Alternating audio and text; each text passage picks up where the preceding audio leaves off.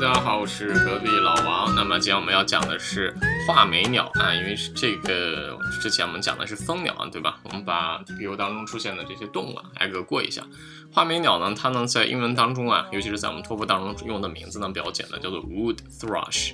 wood thrush 啊，就是这个前面是木头，W O O D wood thrush T H R U S H thrush wood thrush wood thrush 画眉鸟啊，我们知道这个画眉鸟的这个声音啊，它非常好听啊，经常会说特别的婉转。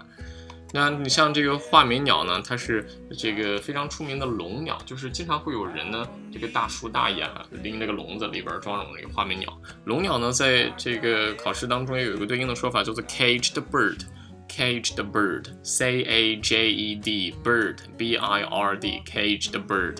caged。cage 就是笼子，关在笼子里面呢，加这个被动语态 caged bird。呃，画眉鸟呢，它是这个杂食性的，杂食性，嗯，也就是说它其实什么都吃。那杂食性这个词，嗯，也是考的比较多哈，稍微了解一下就好。omnivore，omnivore，o m n i v o r e，omnivore。每呢这个 o 啊会变成一个类似于 r 的音，所以读出来这样 omnivore，杂食性，o m n i v o r e。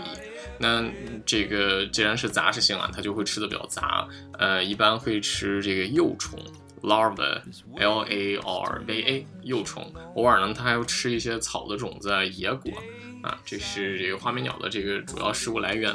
那再就是我们这个画眉鸟呢，它之所以会叫画眉啊，是因为它的头呢是一个棕色的，从头顶到后背啊，基本上都是一个棕褐色的，brown，b r o w n，brown。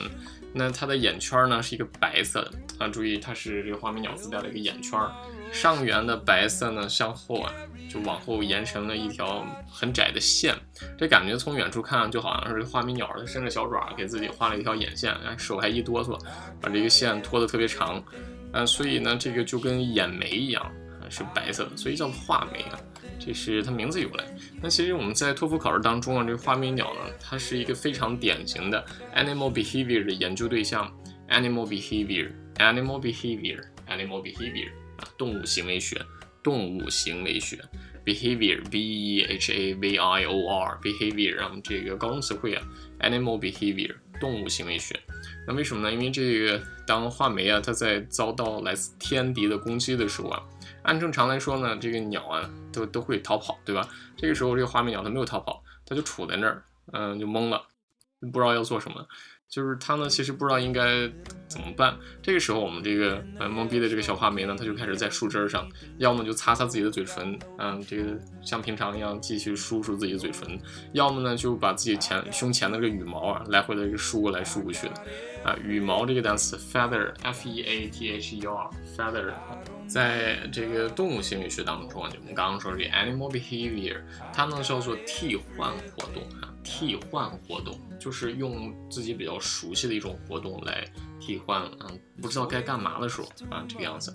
那么替换活动呢叫做 displacement activity，displacement activity 啊，对，就是你听到什么音写什么就行，d i s p l a c e m e n t。Displacement activity，好，这是我们这个今天要讲的这一小部分单词。那么其实这个画眉鸟啊，它的在考试当中的考点真的不是特别多，只是说呢相关的，嗯，讲到了这么一个 animal behavior，嗯，那么我们今天要跟读和拼写的单词呢，分别是这五个。Number one，第一个画眉鸟，画眉鸟啊，叫 wood thrush，wood thrush。第二个笼鸟，caged bird，caged bird，caged bird 啊，关在笼子里边的鸟。第三个稍微难一点，叫做杂食性名词，杂食性，omnivore，omnivore，omnivore。好，那如果你是英音的话是 omnivore，omnivore，啊，发一个 o 的音，omnivore。